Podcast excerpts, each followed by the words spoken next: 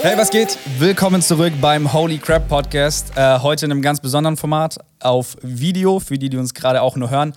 Und es hat einen ganz besonderen Anlass. Und zwar kommen wir gerade von unserer Shine Prayer Night, die einfach der Hammer war, wo wir richtig für Schulen und die nächste Generation beten konnten. Stimmen noch kaputt?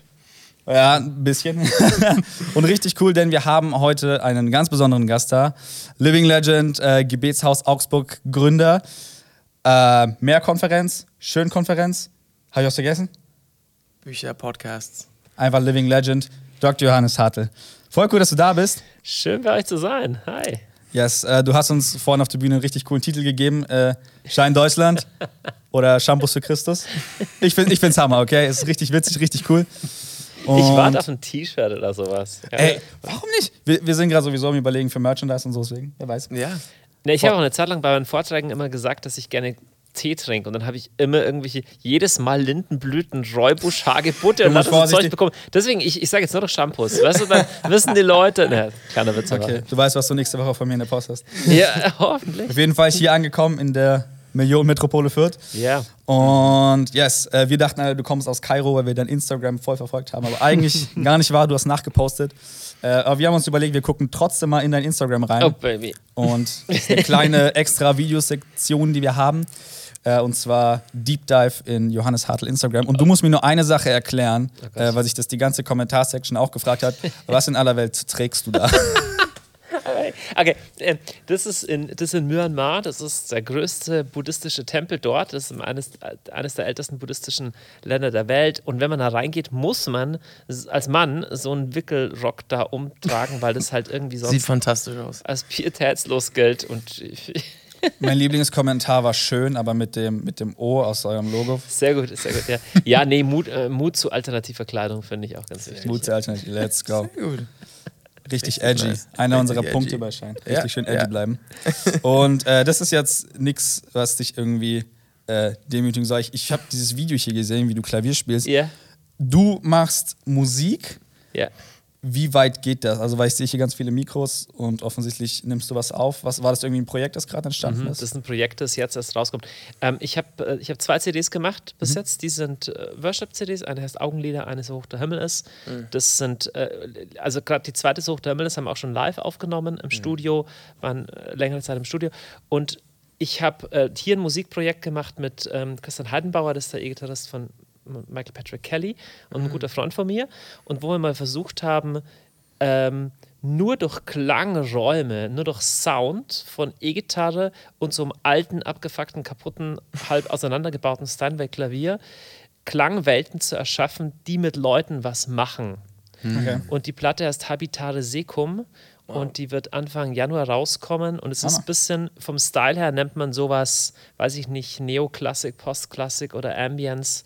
So und Spannend. also eine ganz andere Form, ohne Hammer. Worte für irgendwelche Räume zu öffnen, glaube ich, wo Leute merken, oh, da geht irgendwie mehr als mein Verstand versteht. So. Hammer, richtig cool. Also, ähm, wahrscheinlich zu dem Zeitpunkt, wo die Folge hier draußen ist, ist das Ganze wahrscheinlich schon draußen. Ja. Also Äh, zieht's oder, euch rein. Oder im selben Zeitung, genau. Guckt euch an. Und ein aller, allerletzter Post. Äh, und zwar hast du hier ein schönes Weihnachtsbild äh, Yeah. mit den O-Bros. Das könnte eine ganze Weihnachtskarte sein. Ich liebe die O-Bros. Ich habe die äh, Backstage mal irgendwo kennengelernt.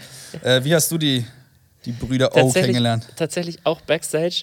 Ähm, wir haben schon ein paar Mal bei irgendwelchen Konferenzen, waren wir beide am Start Mhm. und so und oder alle drei und so war das auch und wir fanden da diese Weihnachtsdekoration so unglaublich lustig. Das war War, war das Weihnachtszeit rum oder war das? In Bautzen war das und lange vor Weihnachten schon und es war halt eigentlich der Raum war außen Das ist meine, ja, genau. der Raum war außerdem ziemlich creepy. Ich glaube, wir wussten nicht genau, ob der vom letzten Jahr noch steht, dieser Weihnachtsbaum. Und es äh, war einfach witzig hier mit den beiden Churchies. Ach, da war sehr viel Spaß. Ach, Ja, meine Freundin freut sich auch schon seit drei Monaten auf Weihnachten und ich darf mir da den einen oder anderen Song jetzt schon reinziehen, aber manche Leute gehen in die Extreme, keine Ahnung.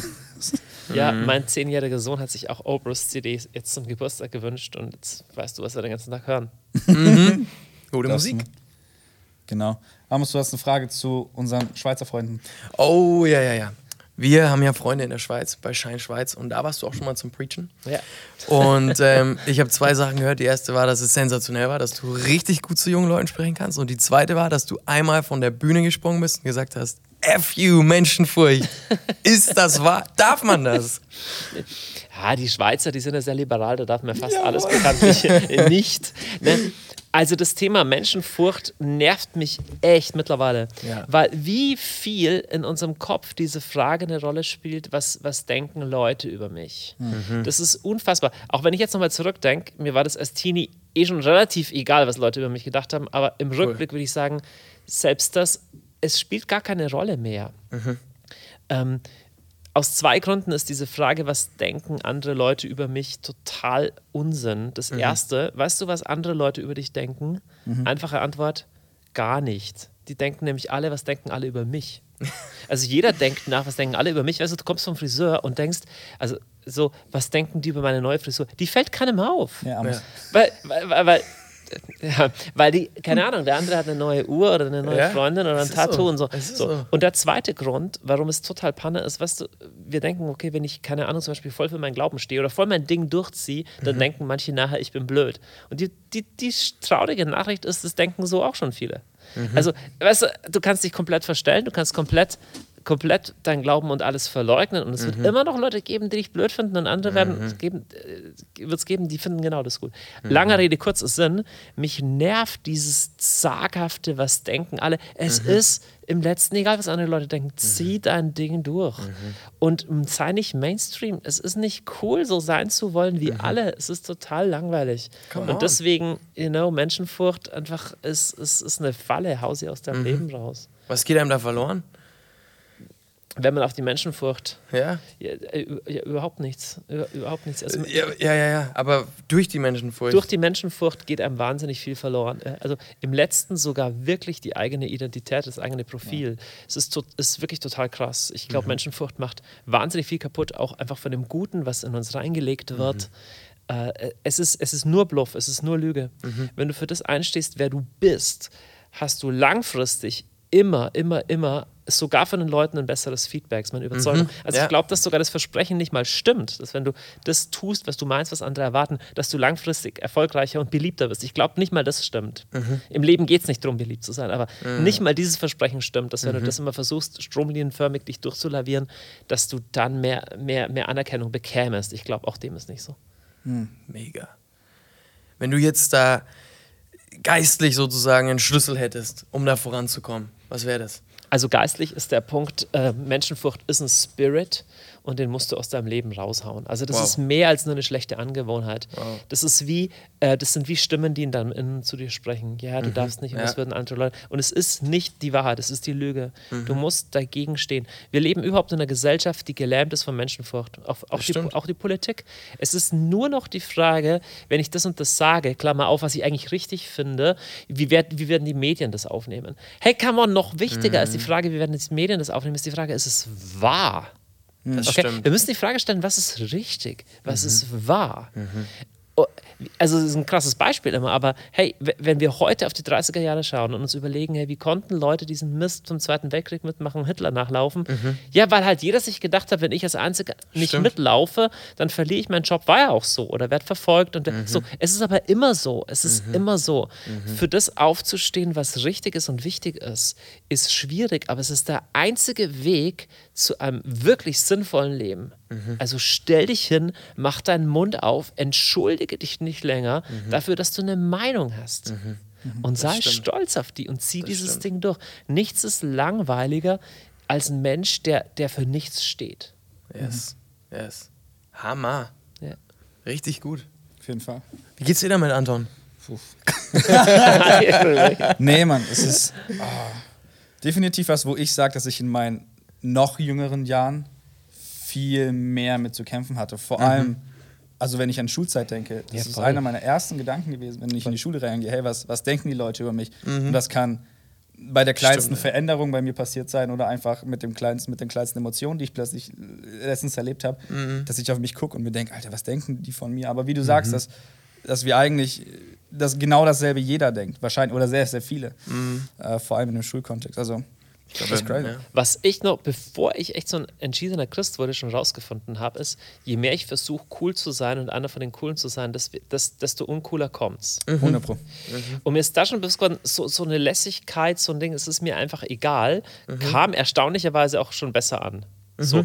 Und ich, ich habe es dann irgendwann so krass durchgezogen, dass ich mich nur bewusst angezogen habe, wie es voll daneben war. Ich, das war nach den 90er. Und so also so crazy, geil. buntes, abgefahrenes Zeug, nur um in your face zu sein. Und als ich mich dann zu Jesus bekehrt habe, äh, habe ich äh, große Holzkreuze getragen, weißes T-Shirt, wo groß nur Jesus draufsteht. Der Witz ist, mein Ruf war, die, die Leute haben eh schon gedacht, er spinnt vorher schon, haben gesagt, jetzt spinnt er auf andere Art und Weise. Ja. Auch hier stimmt, ist der Ruf erst ruiniert, lebt sich frei und ungeniert. Also es ist, ist wirklich so, wenn du einfach dein Ding durchziehst, die haben gesagt, okay, der war schon immer irgendwie weird und jetzt ist er halt auf die Art und Weise weird.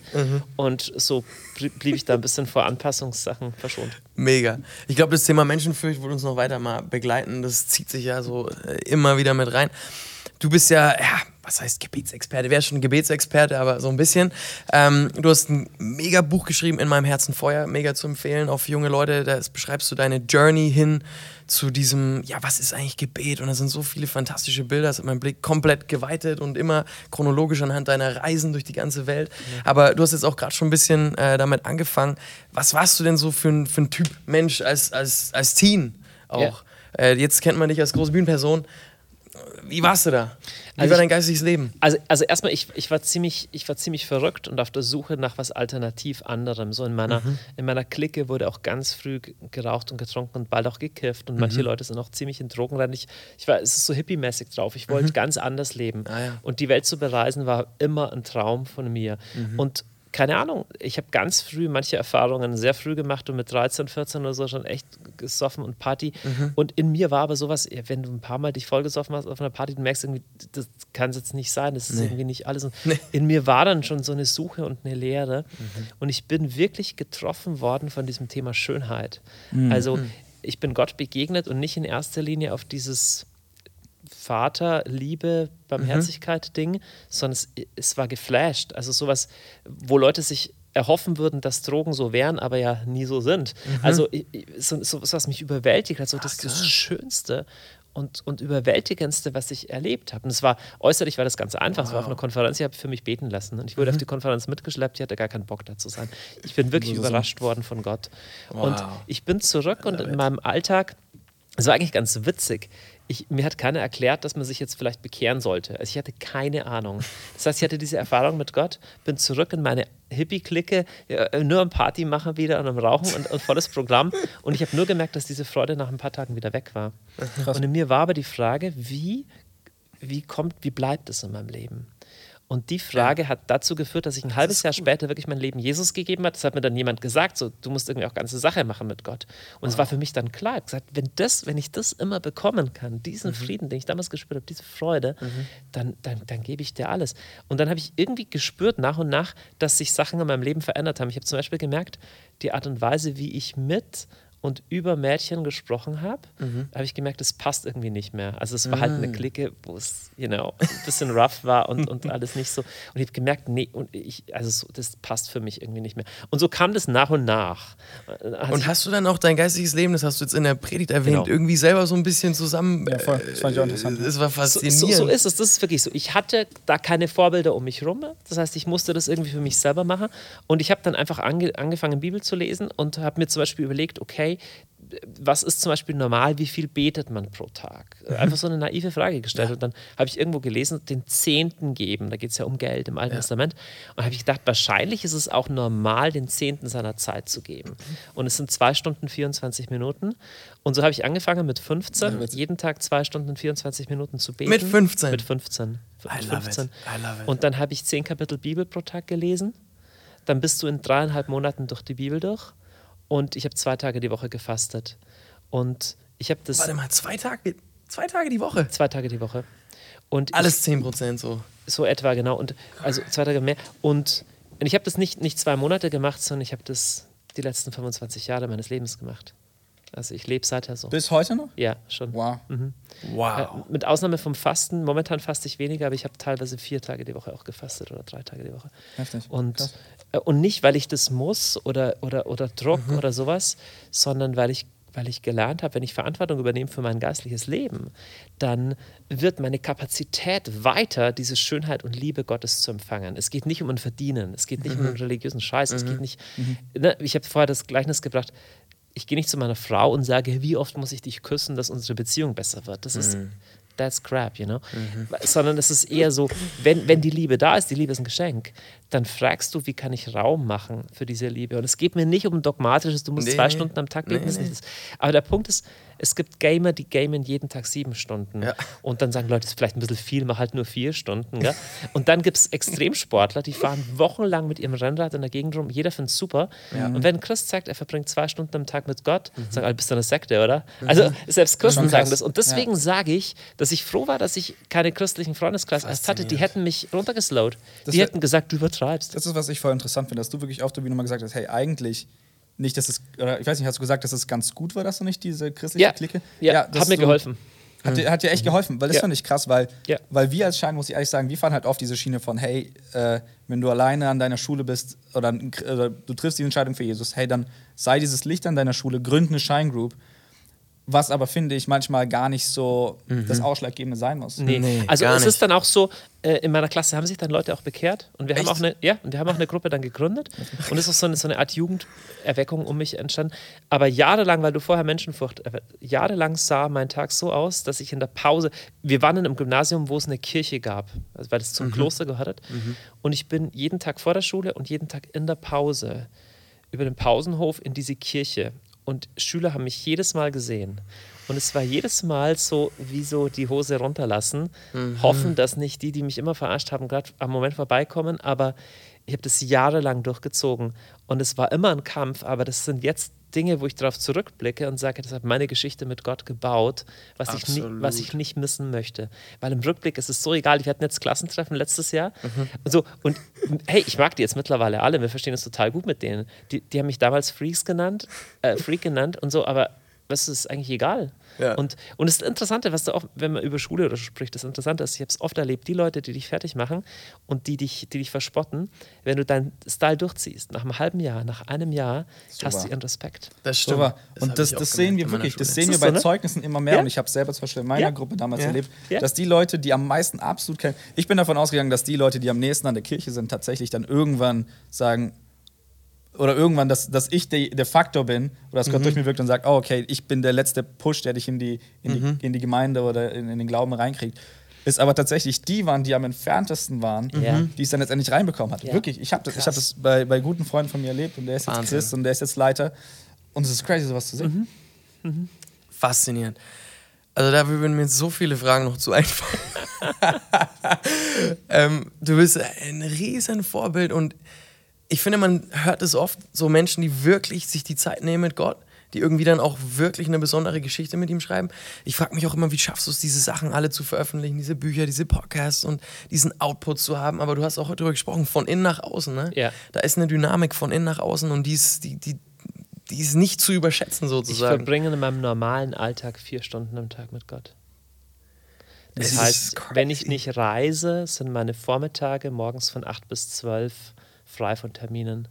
Wahnsinn. Also das ist mein normales Ding. Da gibt es mal Ausnahmen, aber das ist die Regel. Die Regel ist das. Heißt es für dich auch Bücher lesen, weil du lesen, weil du liest ja auch extrem viel. Das mache ich in der Zeit in der Regel nicht. Nee, nur, Ah die, ja, nur die. Bibel ist eine Zeit, wo ich wirklich äh, Zeit mit Gott verbringe. Was ich manchmal mache, ist, wenn mir wirklich eine total gute Idee kommt, Mhm. dass, ich, dass ich was niederschreibe oder ein Video mache. Aber ich muss vorsichtig sein. Das ist eine Gefahr für mich, Ja. wenn ich das zu viel mache. Und die Zeit, wo es mir am besten tut, ist, wenn ich die, die vier Stunden komplett für Gott frei halte. Wow.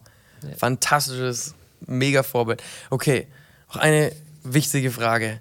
Was wäre dein Traum, auch gerade vielleicht auch in Bezug auf Gebet, für diese junge Generation, für die Schüler da draußen, für die Christen auch? Ja, Ja, oder? also für die Christen ist nochmal ähm, erstmal, ich, ähm, ich, ich habe das Gefühl, dass wir von, von diesem natürlichen, ganzheitlichen, leuchtenden, scheinenden, liebevollen Style, wie Jesus war, als Kirche und als Christenheit relativ weit weg entfernt sind. Und wenn man so will, kann man sagen, eigentlich träume ich von einer neuen Reformation, wobei das ist unterschiedlich belegt, dieses Wort. Aber ich glaube, da, da muss vieles wieder repariert werden zu dem, wie es vom Style her, von on. Jesus her eigentlich wäre. Also das, ich glaube nämlich, das Evangelium hat an der Attraktivität überhaupt gar nichts verloren, aber der Style, wie wir als Christen das oft sind oder eben nicht sind, sondern nur tun und nur reden, macht es Menschen sogar schwerer hinzukommen. Also das ist meine Vision für die, für die ganze Christenheit und für junge Leute. Also mir wird das Thema jetzt gerade immer wichtiger, weil meine, meine ältesten Kids kommen gerade so ins Teenie-Alter und, äh, und ich jetzt auch mal auf deinem Insta gesehen. ja, genau. Ja, die halte ich normalerweise ein bisschen fern von Ja, Social. Media, aber jetzt hatte ich meinen Ältesten dabei.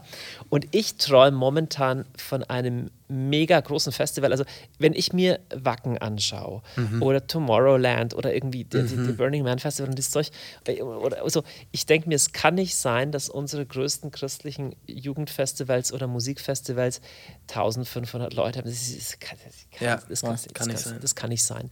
Dafür ist und, und, und ich habe das Denken, wenn wir gemeinsam was machen könnten, was größer ist als das, was irgendeine Gruppe für sich alleine machen kann. Mhm. Ich sehe halt ein Stadion vor mir, ich sehe ein Open-Air-Feld, ich sehe 15.000 oder 20.000 Leute vor mir, Yes. ähm, fette Bands.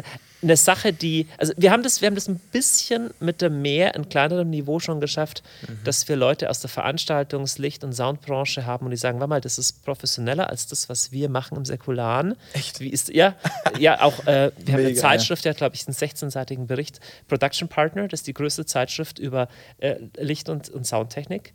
Die haben einen 16-seitigen Artikel über uns geschrieben. Wir waren auf der Titelseite von dem Ding. Also sie gesagt haben, okay, das ist halt, you know, absolut state of the art. Fahr dahin, wenn du lernen willst, wie du sowas machst. So, Not bad. bei, der- bei der Schön ist es auch ein bisschen so gelungen. Und das ist eigentlich mein Wunsch, dass wir sagen, wie cool könnte sowas theoretisch sein? Also wie groß könnte man sowas machen?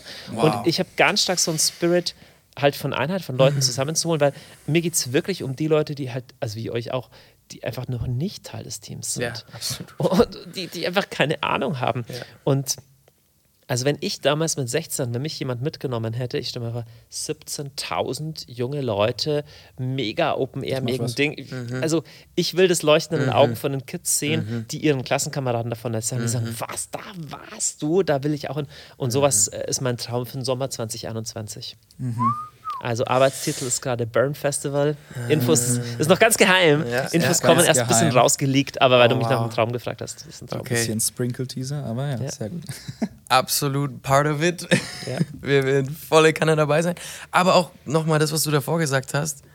Ich wünsche mir so ein Movement von Leuten, die wirklich Gott suchen. Mhm. Das ist unsere, unsere Schein-DNA, auch zu sagen, hey, wir wollen Gottes Liebe reflektieren, aber das geht nicht, wenn wir sie nicht erst empfangen. Und Ja. ich, will, ich will wirklich, ich will das nächste Woche bei mir wieder anders ausschaut. Weil, weil, weil der Punkt ist, es gibt echt viel mehr außen als innen. Also Ja. ich glaube auch, wir, wir, wir Christen in unserer Generation, wir sind einfach gefährdet. Ja. Das ist viel nach außen, Ja. Maske und sieht cool aus. Und hey, ein Instagram-Feed kann auch. schnell mal cool aussehen. Ja? Ja. Aber das, was Menschen anzieht, das ist echte. Und ehrlich gesagt, was, das, was uns anzieht, ist auch das echte. Weil nach ein paar Jahren, wenn du eine Show machst, es fühlt sich nicht gut an. Und, und aus Jesus was zu machen, wo dann irgendwie Show ist und Vermarktung, das ist echt die Krankheit unserer Gesellschaft und unserer, unserer Jugendkultur. Es ist alles Voll. Selfie und du legst auf alles einen Filter. Und das ist ja auch okay, wir spielen mit dem Zeug. Aber es ist nicht neutral. Es ist nicht ganz neutral. Wir müssen richtig schauen, dass das Innere äh, heil bleibt. Und, und dann ist es auch schön und dann ist es auch attraktiv. Von innen nach außen. Machst du finish? Ja. Voll. Ja. Sind wir schon am Ende? Ach, sind 20 Minuten rum? Auf jeden Fall. Das ging schnell. Wow. Schade. Okay, äh, vielleicht sind wir sogar drüber, keine Ahnung. Ähm, Nochmal, äh, Johannes, vielen Dank dir. Äh, Hast du noch irgendwas, wofür du ganz kurz noch Werbung machen willst, Promo machen willst? Nee, hast, das, es hat einfach total Spaß gemacht mit euch. ey, Oh so ja. cool, dass du da warst. Schaut, so. schaut den Podcast wieder an das nächste Mal. Yes, danke, danke für die Prayer Night, danke, dass du auch da Ja, Teil von schön. warst. Ja. Es hat super Spaß gemacht. Äh, ihr könnt auch die anderen Podcasts auschecken und wir freuen uns aufs nächste Mal. Ciao.